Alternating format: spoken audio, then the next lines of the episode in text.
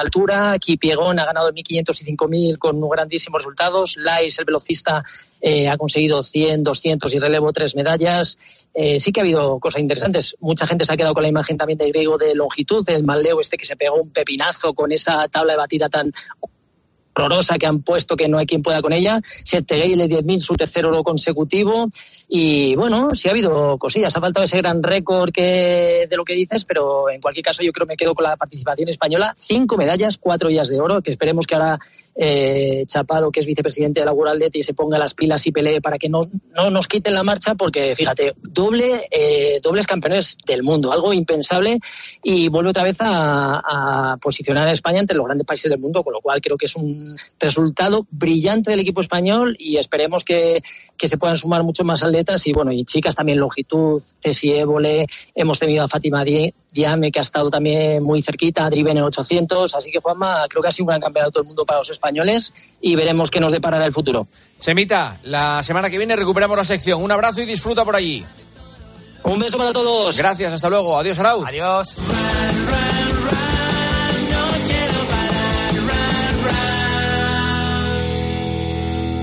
Señoras, señores, hasta aquí el partidazo que vuelve mañana a las once y media.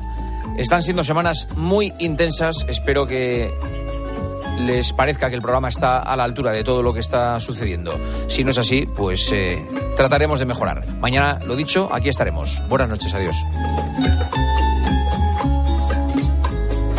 Soy el fuego que arde tu piel. Juanma Castaño. El partidazo de Cope. Estar informado.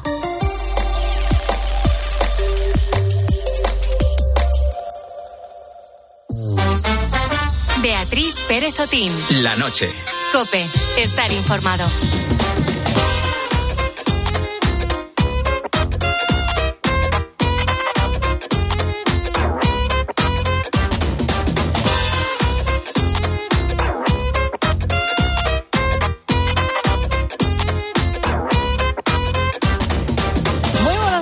¿Qué tal estás, querido búho, querida? Es martes, es 29 de agosto y hoy es el último martes de la noche de Copé, tal y como la habéis conocido hasta ahora.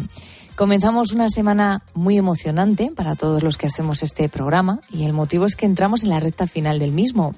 Esta va a ser una semana muy especial para todo el equipo y estamos seguros, Buito, que también para ti. Así que lo primero que voy a hacer, eh, antes de que llegue la emoción, es darte las gracias porque nos dejas formar parte de tu vida en la noche. Se acaba el verano, sí, comienza la última semana de agosto y muchos son o sois los que estáis apurando los últimos días de vacaciones. La playa, el sol, la piscina, la montaña, el descanso en definitiva. Sin embargo, no todo el mundo disfruta del verano de la misma manera. Hoy nos preguntamos qué pasa con las personas que tienen algún tipo de discapacidad física. En España tenemos la necesidad de impulsar un turismo accesible. Y es de eso de lo que queremos hablarte hoy, en estos primeros minutos de la noche.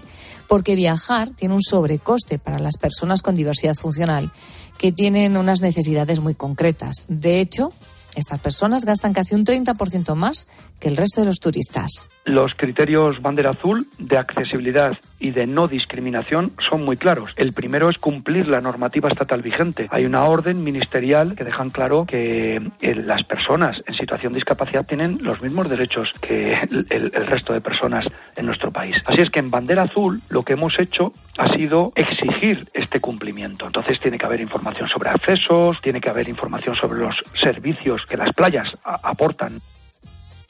Es José Palacios, es el presidente de la Bandera Azul en España, una asociación ambiental y de consumo que determina cuáles son los criterios y da la distinción a las playas que obtienen esta calidad de seguridad.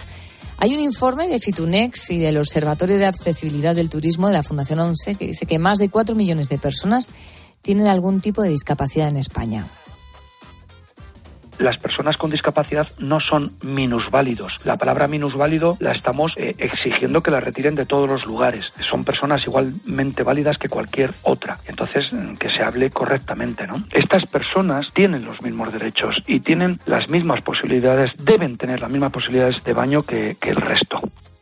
Pues así es, deben tener los mismos derechos y las mismas posibilidades. Vamos a ponerlo en perspectiva, porque en los cinco continentes existen 52 países con bandera azul y en España hay 625 playas, el 15% de todas las que hay en el mundo. Tengo que contarte que nuestro país es, por tanto, referente. Sin embargo, no siempre el problema es la playa, sino el alojamiento. En unos minutos vamos a conocer la historia de María Elena, que perdió sus piernas hace 10 años después de ser arrollada por el metro. Conoceremos su historia y también cómo se maneja cuando hace turismo y qué dificultades encuentra. Y charlaremos con Javier Font, donde pondremos el foco precisamente en la necesidad de fomentar el turismo inclusivo. Enseguida vamos con ello. Y creo que mucho tiene que ver, Carlos Márquez. Buenas noches. Muy buenas noches, Beatriz Pérez Otín. Con la pregunta que les hacemos hoy a los oyentes. Decía al principio que entramos en nuestra última semana de la noche de COPE. Vuelves después de unas vacaciones. Lo primero que quiero hacer es darte la bienvenida. Gracias. Y nos hemos querido despedir de los oyentes juntitos como llevamos los últimos tres años, Pues ¿verdad? sí, así. Buoneando la madrugada y, y acompañando, intentando hacer que las madrugadas sean más amenas para los oyentes. Te veo muy bien, muy guapo, con tu melena, viento, sí, sí, ahí seguimos. con tu cara descansada. Todo bien, ¿no? Todo en orden. De maravilla. He estado en Córdoba a 45 grados, comiéndome una ola de calor en mi pueblo. Maravilloso, pero mando un abrazo a toda la gente de, de mi pueblo porque ya algún vecino, algún paisano me ha parado para decirme, oye, tú eres el de la noche de cope. O sea que yo ya, aquí mi función, Beatriz, ya está cumplida. terminado, ¿no? Ya, La has cumplido. Ya me puedo marchar tranquilo, conocen. que en mi pueblo me conocen. Un abrazo al paisano. bueno, dile el nombre. es que no me lo sé. Ay, madre. No, me- no le pregunté, no le pregunté. Eh, de mi pueblo Bueno. Torrecampo, pero bueno, que, que está haciendo las guardias por las noches, que no le pregunté en el momento de la emoción, como no estoy acostumbrado, pues. Que nos escriba. eh, pues eso, que mande una nota de audio al 661 2015 12. Lo digo ahora para que vayas apuntando y, y que nos mandes ahí la respuesta a la nota, eh, a la pregunta que estamos haciendo esta madrugada a nuestros buitos. Vamos con ello, Beatriz. Venga, dale. Venga, porque esta madrugada estamos hablando de turismo y de discapacidad. Vamos a hablar de ello en nuestra portada. Y claro, nosotros nos preguntamos si tienen facilidades o no las tienen las personas que tienen discapacidad, que tienen movilidad reducida. Por eso te preguntamos si tú crees que tu ciudad o tu pueblo es accesible para las personas con discapacidad. Hablamos de rampas, hablamos de aceras que sean accesibles. Queremos que nos cuentes qué cosas mejorarías para que tuviesen una accesibilidad mejor. Y como siempre, puedes mandarnos tu nota de audio al teléfono de WhatsApp de la noche de Cope. Ojo, que te lo cuento. 661 20 15 12. 661 20 15 12. ¿Qué prefieres utilizar las redes sociales? Adelante. En Facebook y en Twitter somos arroba la noche de Cope.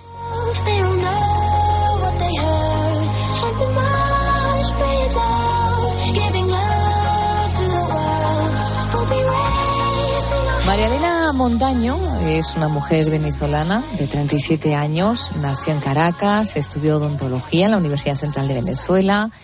Ella tenía una vida, como la tuya, como la mía, en otro continente, en otro país, hasta que tuvo que ser hospitalizada hace 10 años después de un intento de suicidio, un accidente en el que perdió sus dos piernas. El cuerpo estuvo intacto, como dice su médico, fue algo del más allá.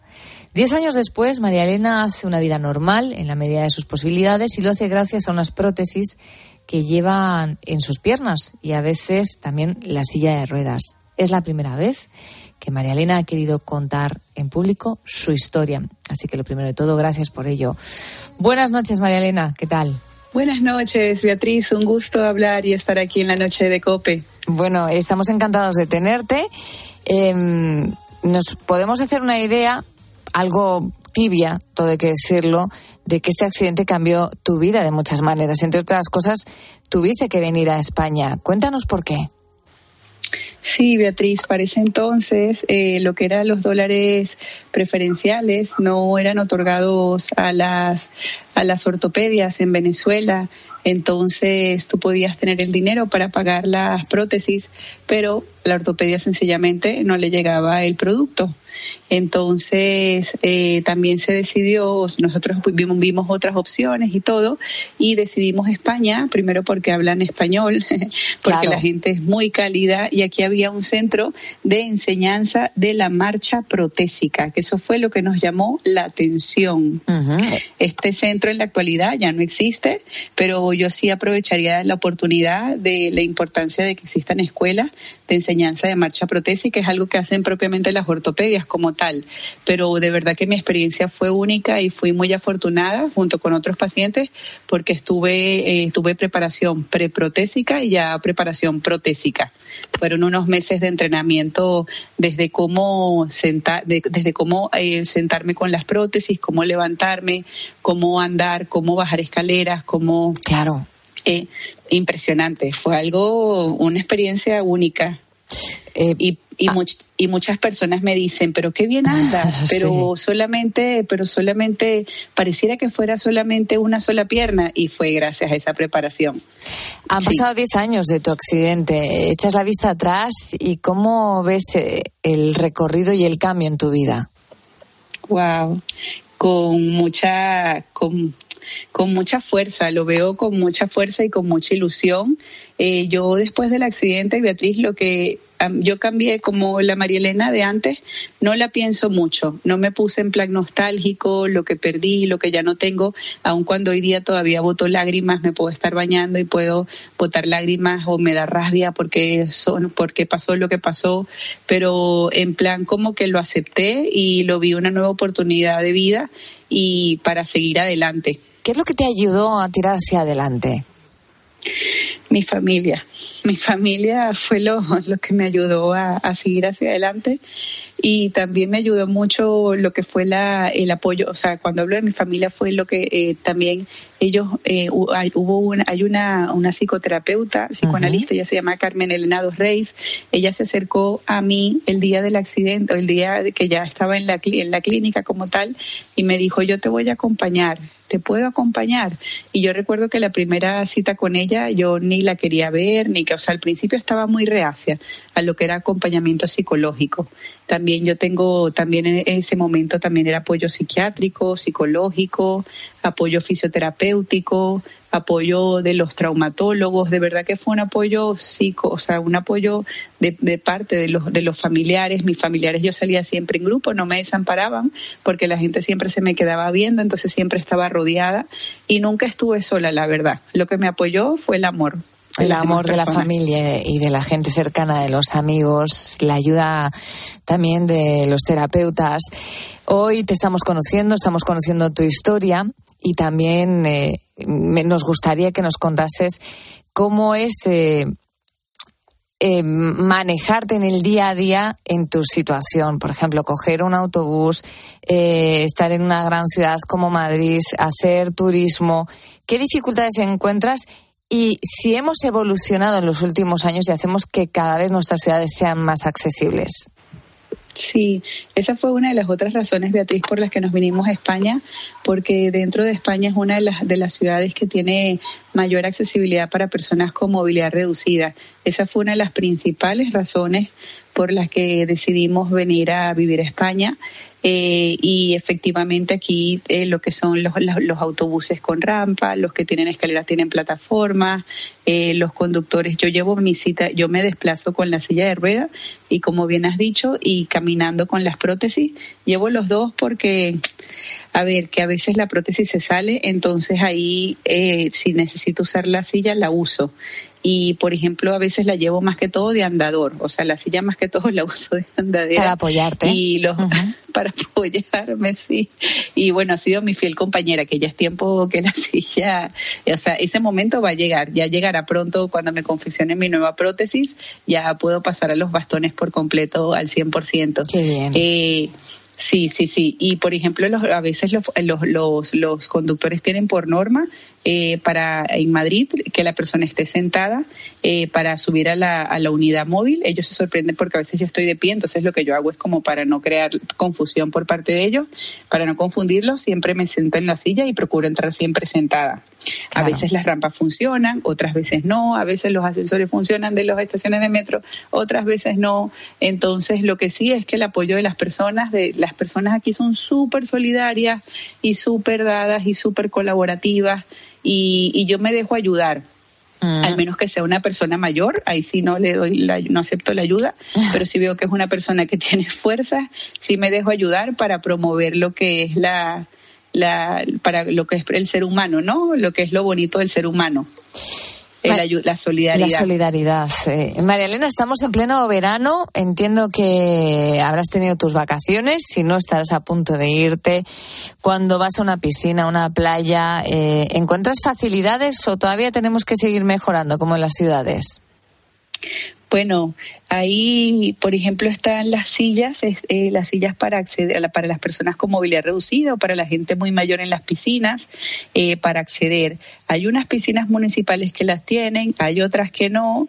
Lo que sí es que los socorristas siempre están atentos y siempre se van del lado donde estoy yo, porque no esperan que nade y no se sorprenden cuando me ven nadar eh, y cuando y eh, cómo me defiendo y cómo me muevo por el agua. Eh, yo me considero una sirena y, por ejemplo, todavía faltaría, y, y- y en cuanto a las playas, por ejemplo, que a mí me encanta el mar, eh, sí solamente está en la temporada de vacacional, eh, cuando están las, las unidades de, de movilidad reducida, de apoyo a las personas con movilidad reducida, que sí deberían estar todo el año, por supuesto. Ujú. Bueno, em, creo que es la primera vez que cuentas tu historia en público, que en Es otras ocasiones otros programas han intentado poner en contacto contigo. Cuéntanos eh, por qué has decidido dar este paso al frente, por qué si ahora has elegido eh, contar tu testimonio. Sí, porque yo quiero un cambio, yo quiero un cambio para las para todas las personas de hoy, porque lo mío fue un, ella yo para ese momento estaba tan desconectada de manera y corazón, cuerpo, que no tenía ganas de vivir, tenía como pensamientos obsesivos con la muerte, eh, porque tenía un estrés, llevaba una carga de estrés muy fuerte que no supe conducir el estrés como eh, y por eso sucedió lo que sucedió eh, me arrollé al metro y luego de todo eso eh, fue como un poco siempre lo siempre me ha dado vergüenza. Como es un tema tabú y es un tema que a las personas a mí por ejemplo me ha dado mucha vergüenza. Pero ya es momento de que se hable del suicidio y sobre todo de la salud mental y de la prevención y de la salud mental como tal. Pues desde luego es, eh, eres una valiente, eres una luchadora, eres un ejemplo de resiliencia. Solo me queda desearte mucha suerte en la vida y darte las gracias por haber querido abrir tu corazón en la noche de COPE y contar tu experiencia. María Elena Montaño, gracias por estar con nosotros. Te deseamos lo mejor. Buenas noches. Muchísimas gracias, Beatriz. ¿Quién diría que me gustarías el mismo día en que te conocía? No pensaba que me volvería un poco loco con tu sonrisa.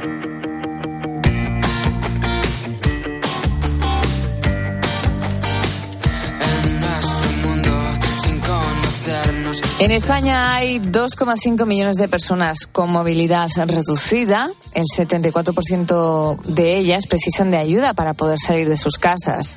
Eh, esta ayuda viene mayoritariamente de los amigos, de los familiares. Acabamos de conocer el testimonio de María Elena y esto hace que nos preguntemos si estamos preparados para que ellas puedan disfrutar de los espacios públicos tal y como los disfrutamos tú y yo. Eh, hablo de las calles, de los museos, del teatro, de las piscinas, de las playas.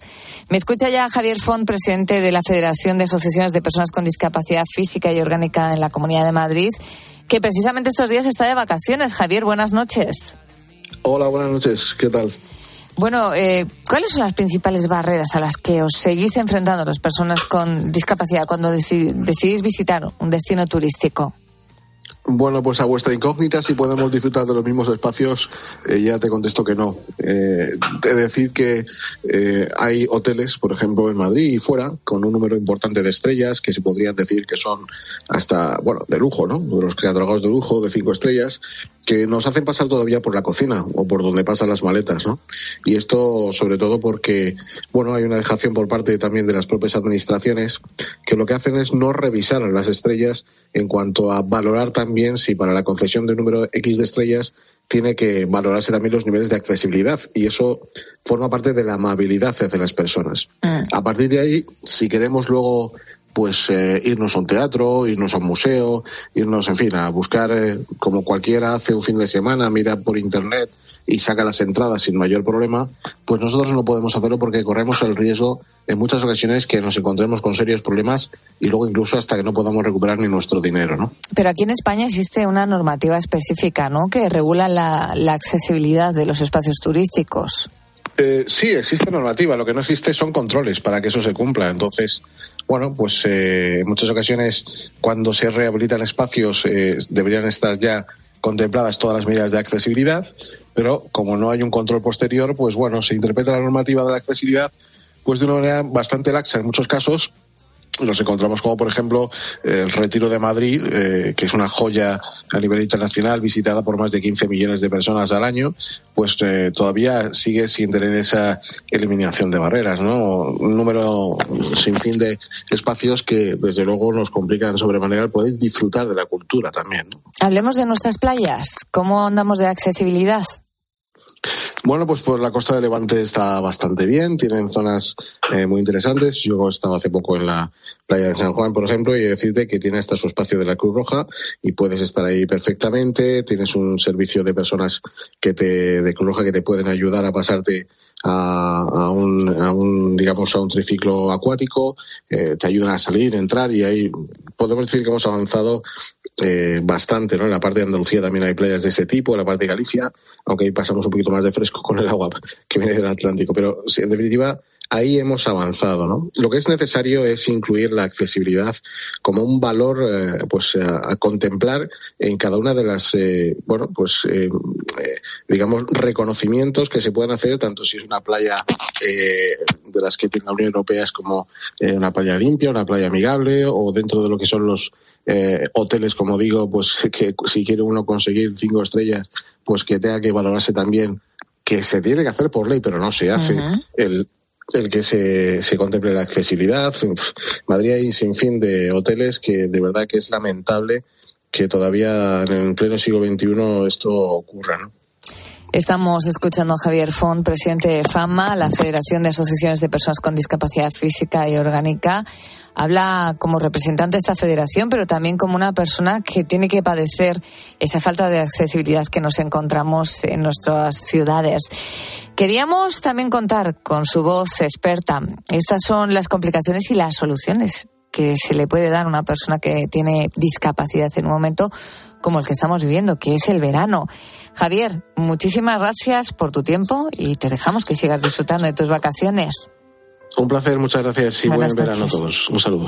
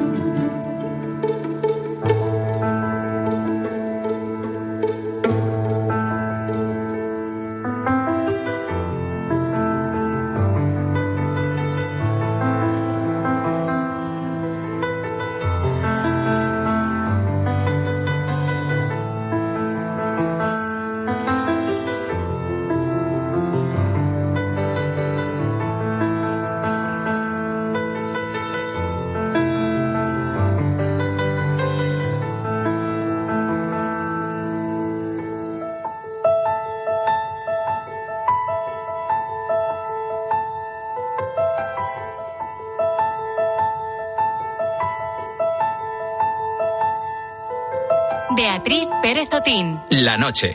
Cope. Estar informado. Llegaba pronto y tarde al fin de los caminos, cansado de equipaje, la vida en los bolsillos, la luz despierta en el pasillo.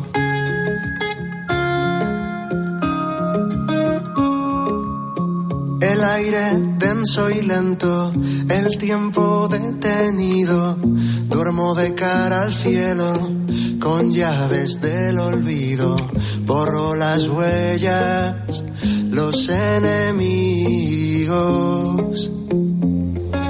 No pensé que fuera mi lugar. Nunca me ha soltado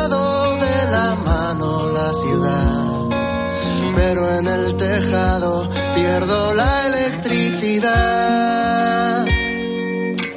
Que otros la vayan a buscar. Qué bonito lo que estamos escuchando, ¿verdad? Es Delgado y su tema Lejos. Si te gusta, te diré que este salmantino visita la noche de Cope en unos minutos a partir de las dos. Él reivindica el valor de la palabra, el valor de la música folk en español y ahora lo hace con su nuevo trabajo, de la nieve y de la sal. Ya está por aquí, por la cadena Cope. Te adelanto que viene con su guitarra dispuesto a demostrar que el folk en la noche suena de maravilla. Eso sí, antes de que se siente con nosotros, vamos a ver si cogemos algo de fuerza, porque yo no sé eh, si te gusta el queso o cuánto estarías dispuesto a pagar por el mejor queso producido. Antes de que me respondas a esta pregunta, voy con otra. ¿Cuánto crees que vale el queso más caro del mundo? Te, adelen- te adelanto ya que son cinco cifras y que además ese queso se produce aquí en España, concretamente en Arenas de Cabrales. Eh, a partir de las dos te voy a contar la historia más increíble que ha batido récord Guinness y que tiene que ver con un queso español y con una cifra de cinco líneas, como decía antes. ¿Y contigo de qué hablamos? Bueno, pues que nos refresque la memoria Carlos Márquez. ¿Qué tal, querido? Buenas noches de nuevo. Muy buenas noches, Beatriz Pérez Otín. Pues esta madrugada estamos preguntando a nuestros buitos sobre el tema, pues el que acabamos de tratar en nuestra portada. Hablamos del turismo y de la discapacidad. Y claro, esta madrugada, esta madrugada queremos saber eh, si las personas, eh, si nuestros oyentes eh, consideran que las personas con, con discapacidad física, con movilidad reducida, tienen facilidades o no a la hora de viajar o incluso en las propias ciudades. Esta madrugada es el momento en el que esas personas con discapacidad tengan más voz que nunca, porque precisamente estamos hablando Eso de es. ellos. O sea que, pues bueno, si hay alguna persona que nos quiera mandar su nota de audio, por supuesto, como siempre, en el 661 20 15 12, pueden contarnos si creen que su ciudad o su pueblo es accesible para las personas con discapacidad. Y también, pues vamos a ser constructivos, nunca mejor dicho, y vamos a decir, pues qué cosas mejoraríamos para que tuviesen una accesibilidad más cómoda. 661 20 15 12, teléfono de WhatsApp de la noche de Cope. La primera vez, eh, la primera voz que vamos a escuchar hoy es la de nuestra querida Necane Fernández, compañera de la linterna, pero que es también buito honorífica, Beatriz, porque me ha confesado Anda. en muchas ocasiones, sí, que se duerme con nosotros. De hecho, pues a esta hora de la madrugada creo que la estamos eh, arrullando a nuestra querida Necane. Un Le besazo. mandamos muy, un muy abrazo. Eso es. Claro así que, bueno, eh, como ella, eh, así es como ella considera que está la capital de adaptada o de inadaptada para las personas que sufren discapacidad. Buenas noches, búhos. Yo vivo en Madrid y creo que para nada está preparada. Además, una ciudad que recibe a muchísima gente. Y sí que por el centro puedes ver que algunas partes están habilitadas, pero la mayoría no. No hay rampas, no hay ascensores. Y a nada que una persona haya tenido que estar algunos días solo, aunque sea con una silla de ruedas, ve perfectamente que está todo lleno de obras, muchos baches y que no es fácil andar por las calles. Bueno, pues, eh, pues No es eso fácil. no, no, no, no. no. Eh, Bruno también vive en Madrid, como Necane, y quiero que escuchemos también su opinión porque se parece mucho a la de nuestra compañera. Escuchamos a En Bruno. mi ciudad, en Madrid, todavía hay paradas de metro y de cercanías que no son accesibles en silla de ruedas. Así que todavía hay mucho que mejorar por ahí. Bueno, estamos centrándonos en la capital, pero Mati nos ha escrito, dice, yo vivo en un pueblo de La Mancha y aquí uno de los vecinos tiene que ir en silla de ruedas. Dice, lógicamente, tiene que ir por la calzada porque las aceras son muy estrechas, los coches además aparcan encima y el rebaje que deben tener los bordillos pues es algo que no existe. Y es que es verdad, queremos saber eh, cómo es eh, pues precisamente esa adaptación que tienen las ciudades, pero también en los pueblos. Queremos que nos lo cuenten nuestros buitos. Esta madrugada estamos hablando de cómo de adaptadas eh, están las ciudades, los pueblos, las localidades, cómo de accesibles son también para las personas con discapacidad con movilidad reducida. Y se lo estamos preguntando para que nos manden, como siempre, sus notas de audio al teléfono de WhatsApp de la noche de Cope. Apunta que lo tenemos 661 20 15 12 y en redes sociales, en Facebook y en Twitter somos arroba la noche de Cope.